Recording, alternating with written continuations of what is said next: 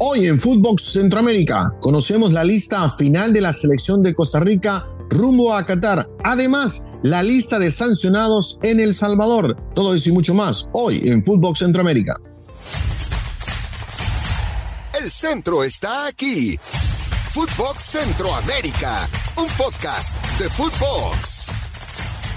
La frase dice, es viernes y el cuerpo lo sabe. Bueno, si el cuerpo lo sabe, la mente lo sabe porque tenemos una nueva emisión de Footbox Centroamérica les habla José Hernández junto a Carmen Boquín. Carmen, ¿qué tal? Feliz fin de semana. ¿eh? La magia de la radio, del, del audio, de todo lo que entra por el oído, José, de los podcasts. Quiero que usted se ponga en mi ambiente. Tengo en este momento mis hombros moviéndonos de, sabe, de lado a lado, hacia el frente, celebrando porque es viernes y el cuerpo lo sabe. Eso fue lo que usted generó con esa frase en mi serie. Espero que mucha gente también nos esté acompañando en ese movimiento del ritmo del cuerpo porque llegó el viernes. Perfecto, perfecto. Eh, bueno, vamos a arrancar con la zona Cuscatleca, ¿le parece? Porque hay muchísima información. ¿eh? Vamos ya. Zona Cuscatleca. Bueno, a mitad de semana se jugaron los partidos de ida de las semifinales. Eh, Carmen, en el fútbol salvadoreño, en el estadio Oscar Quiteño, Club Deportivo FAS se impuso sobre Club Deportivo Águila 1 a 0 con gol de penal de Wilma Torres. La vuelta está programada para el sábado en el estadio Juan Francisco Barraza para conocer el primer finalista. ¿Será el equipo occidental? ¿Será el equipo migueleño? El lunes estaremos hablando de eso en nuestro próximo podcast porque ya conoceremos los dos finalistas. En la otra semifinal, le cuento, Carmen Platense se impuso en casa 2 a 0 con doblete de John Machado Mosquera. Con esa ventaja viaja el equipo de Zacatecoluca hasta Jocoro para la vuelta eh, que está agendada para el domingo eh, y ahí es donde conoceremos el, otro finalista del campeonato salvadoreño. Eso es entre semana. Días después se dio a conocer la convocatoria de la selección del Salvador, que jugará un partido amistoso el 16 de noviembre eh, contra la selección de Nicaragua en Managua y el técnico Hugo Pérez ya dio a conocer la convocatoria. Eh, ha llamado, por ejemplo, para mencionar algunos, ¿no? A Tomás Romero de LAFC, eh, Mario González de la Alianza, serán sus dos porteros. Entre los defensores convocó a Eric Albaceta de la Liga Deportiva Alajuelense. La novedad es Jonathan Jiménez, que vuelve a una convocatoria. Eh, entre los mediocampistas está Cristian Martínez, está Harold Osorio del Chicago Fire, el Verde del FAS, eh, pero vuelve Amado Moreno del equipo New Mexico tras dejar atrás eh, la lesión que tuvo de, rodilla. Bueno, se incorpora de nuevo a la selección y entre los delanteros eh, estará Jairo Enríquez y vuelve Joshua Pérez del Miami FC. Esa es la última convocatoria para ese partido que se va a jugar el 16 de noviembre en Managua, Carmen. Em, un bonito partido para ir dejando buenas sensaciones, pero José, yo creo que toda la noticia del fútbol salvadoreño pasa por otro titular, ¿no?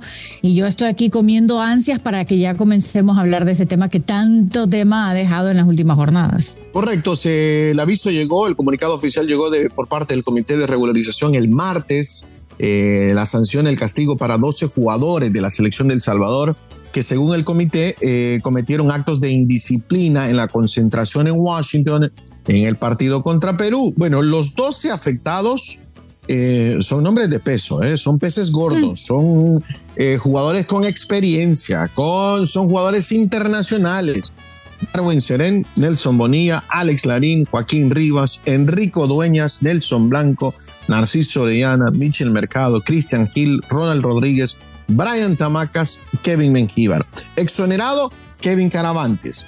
Eh, todos, todos, Carmen, infringieron el artículo 7, literal H y M, que prácticamente dice lo siguiente, dice realizar actos indecorosos, incorrectos o inconvenientes que permitieran enjuiciamientos equivocados de su persona como seleccionado y realizar actos indicadores de vulgaridad, y respeto, inculturación o irresponsabilidad, generadores de juicio equívocos que propiciarán censura a la calidad del seleccionado, del seleccionado durante cualquier momento de la gira de la selección nacional, ya sea en el extranjero o incluso en el país o retornando al país. Eh, la cosa es que estos señores hicieron actos sin, disciplina. Darwin Seren ha sido el más afectado porque eh, lo sancionaron 60 eh, días. es el jugador con más partidos de la selección con 89. 60 días de suspensión y una multa del 10% de su salario. Eh, también se rompió eh, el artículo 12 y 14 que habla que únicamente formarán parte de la delegación en viajes y concentraciones de la selección los jugadores que hayan sido convocados para ella, pero queda estrictamente prohibido, escuchen, estrictamente prohibido invitar a integrarse con la delegación, a personas ajenas a la misma. En el caso de Darwin Seren, lo ha dicho en repetidas ocasiones, que le gusta viajar con su familia, eh, que nunca le habían dicho nada, que nunca se lo habían mencionado, pero igual seguía rompiendo, eh, eh, o sea, o incumpliendo el, contrato, ¿no? El, contrato de, de, las reglas de disciplina de, la selección. así que así la situación.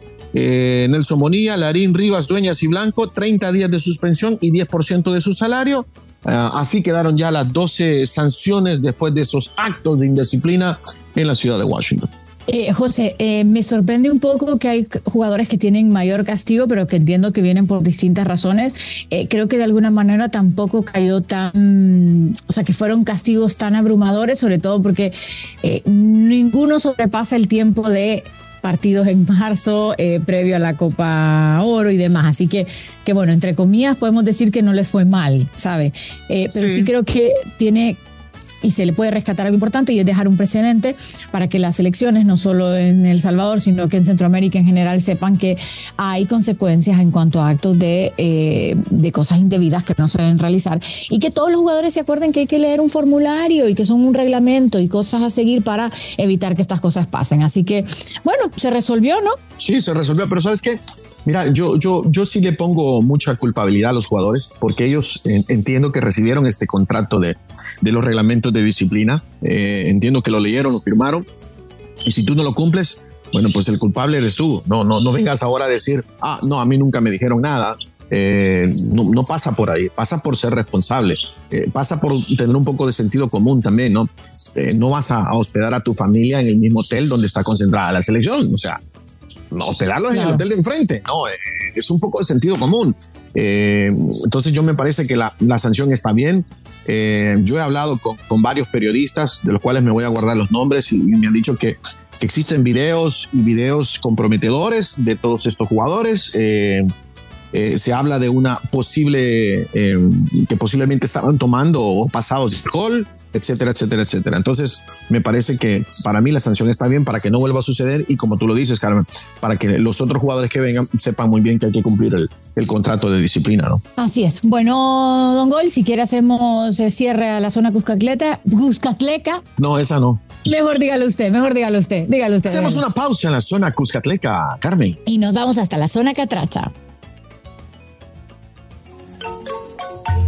Zona Catracha y en Honduras se va a estar disputando en la Liga 5 Estrellas la jornada número 16, recordando que después de esta restará solo la 17 y la 18 que se estarán jugando en, simultáneo los cinco partidos. El gran partido evidentemente es ese duelo entre el Olimpia y el Motagua que se va a estar llevando a cabo en el Estadio Morazán, será a partir de las 6 pm hora local, 7 pm hora del este, es el gran partido, el duelo por el liderato, están tan solo separados eh, por dos puntos en la tabla de posiciones y con nueve a jugarse, yo creo que realmente es importante ver cómo acaban en la primera o segunda posición, porque de esto depende muchísimo. Aparte que tienen equipos que les están siguiendo los pasos muy de cerca y ninguno lo tiene hecho de manera matemática.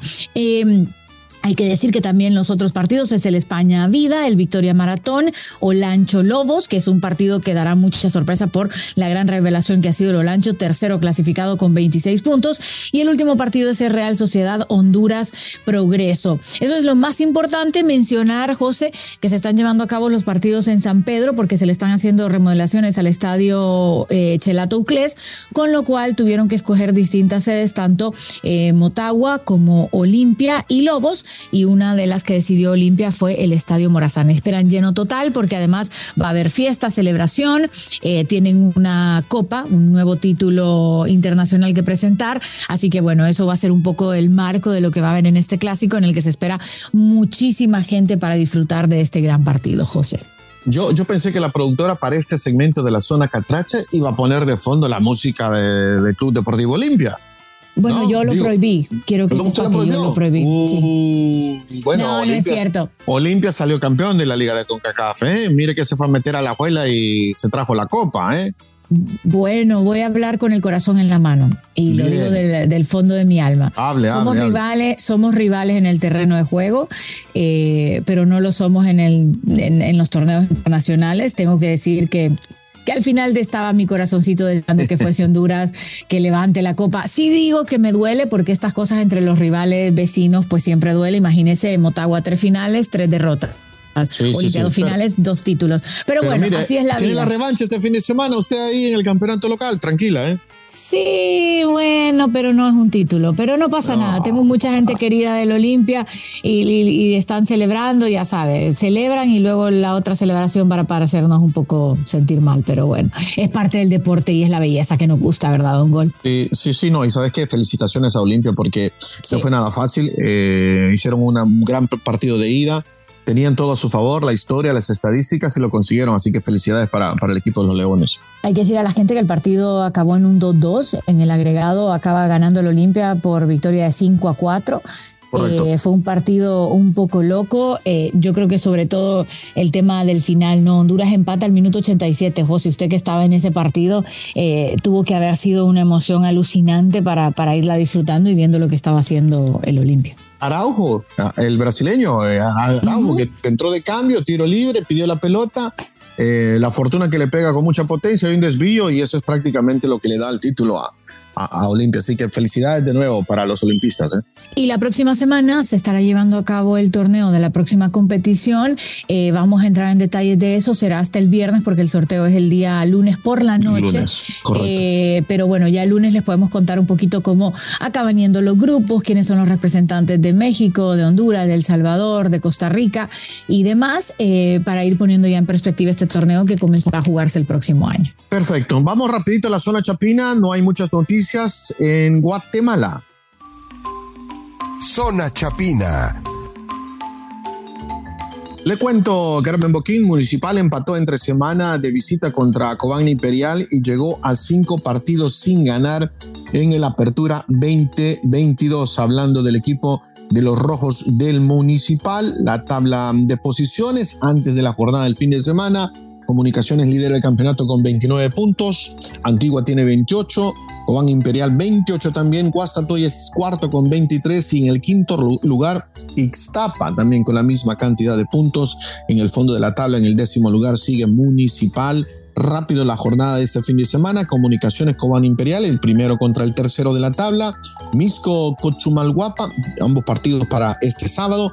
Antigua, que es el segundo mejor del campeonato, estará jugando en casa contra Iztapa. Guasatoya recibe a los rojos del Municipal, Malacateco, Achuapa y Shinabajul, Shelahu complementan la jornada 18 el domingo por la noche, Carmen. Así es, un poco de lo que está ocurriendo con Guatemala, ya también en, en el tramo final, ¿no, José? Dentro de nada tendremos ya a los campeones y como hemos venido diciendo a lo largo de las últimas semanas, también nuestro enfoque en Qatar será a la selección de Costa Rica, que es justamente hacia donde tenemos que voltear a ver ahora. Sí, sí, es donde tenemos que ir. Vamos a la zona tica, ¿le parece? Zona Tica. Vámonos hasta la zona tica, donde evidentemente lo más importante es la lista y la definitiva. Eh, Luis Fernando Suárez eh, no se ha tocado mucho el corazón. La lista de 26 jugadores es la primera lista de toda Latinoamérica que sale de a Qatar 2022 con tres arqueros, nueve defensas, 11 mediocampistas y son tres los delanteros. Recordando rápido, es el grupo E con España, Alemania, Japón.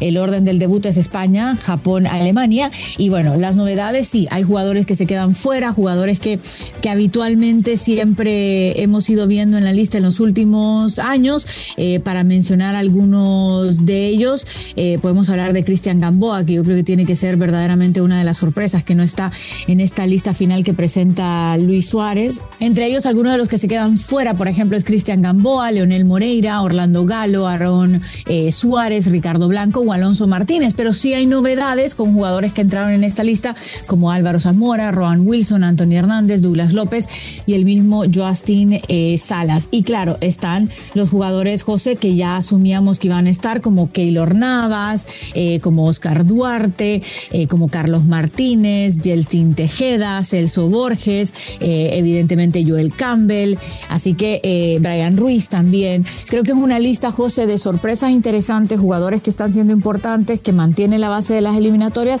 pero a la vez todavía tiene una buena lista de jugadores experimentados que le van a dar eh, un aporte emocional muy grande, igualmente físico. Sí, me llama la atención, le voy a ser muy honesto, que no haya sido tomado en cuenta el portero de la Liga Deportiva Alajuelense, Leonel eh, Moreira, que estuvo jugando la final. Me llama la atención eso. Me llama la atención eh, también que no esté el otro jugador de la liga, Aaron Suárez, que me parece fue de lo mejor en la liga de CONCACAF. Y me llama la atención también, Carmen, que solo tres delanteros, Joel Campbell de León de México, Anthony Contreras de Herediano y Johan Venegas de la Liga Deportiva Alajuelense. Eh, me llama la atención eso. Eso quiere decir, creo yo, que Costa Rica prácticamente va a ir a, defenderse, a jugar a la contra y tratar de jugar sin miedo, como lo dijo Joel Campbell. Totalmente. Así que eh, una lista interesante, José. Ya dentro de poco, pues obviamente vamos a ir conociendo más de la agenda que va a ir teniendo Costa Rica, si tiene algo antes, cuando empiezan a hacer el viaje. Y vamos a tener. A Qatar, eh, no, perdón, a Kuwait se van, ¿se acuerda? Sí, sí, sí, sí, se, van. a quedar. Pero como los detalles específicos los iremos teniendo ya más fijitos dentro de poquito, ¿no? y se los iremos compartiendo con invitados especiales de, de Costa Rica para, para ensalzar un poco la fiesta que se está viviendo en Centroamérica con los en el Mundial. Perfecto, bueno, llegó el momento de recordarle a la gente las redes sociales, Carmen. Footbox Oficial, no se lo olviden nunca, síganos a, a través de ahí, por favor, para que siempre estén al pendiente de los diferentes podcasts que tenemos y obviamente las nuevas emisiones de Footbox Centroamérica todos los lunes y los viernes para que no se pierdan la actualidad del fútbol centroamericano, que dentro de poco nos ponemos modo tico. Así será. Así será. Esto fue Footbox Centroamérica, un podcast exclusivo de Footbox.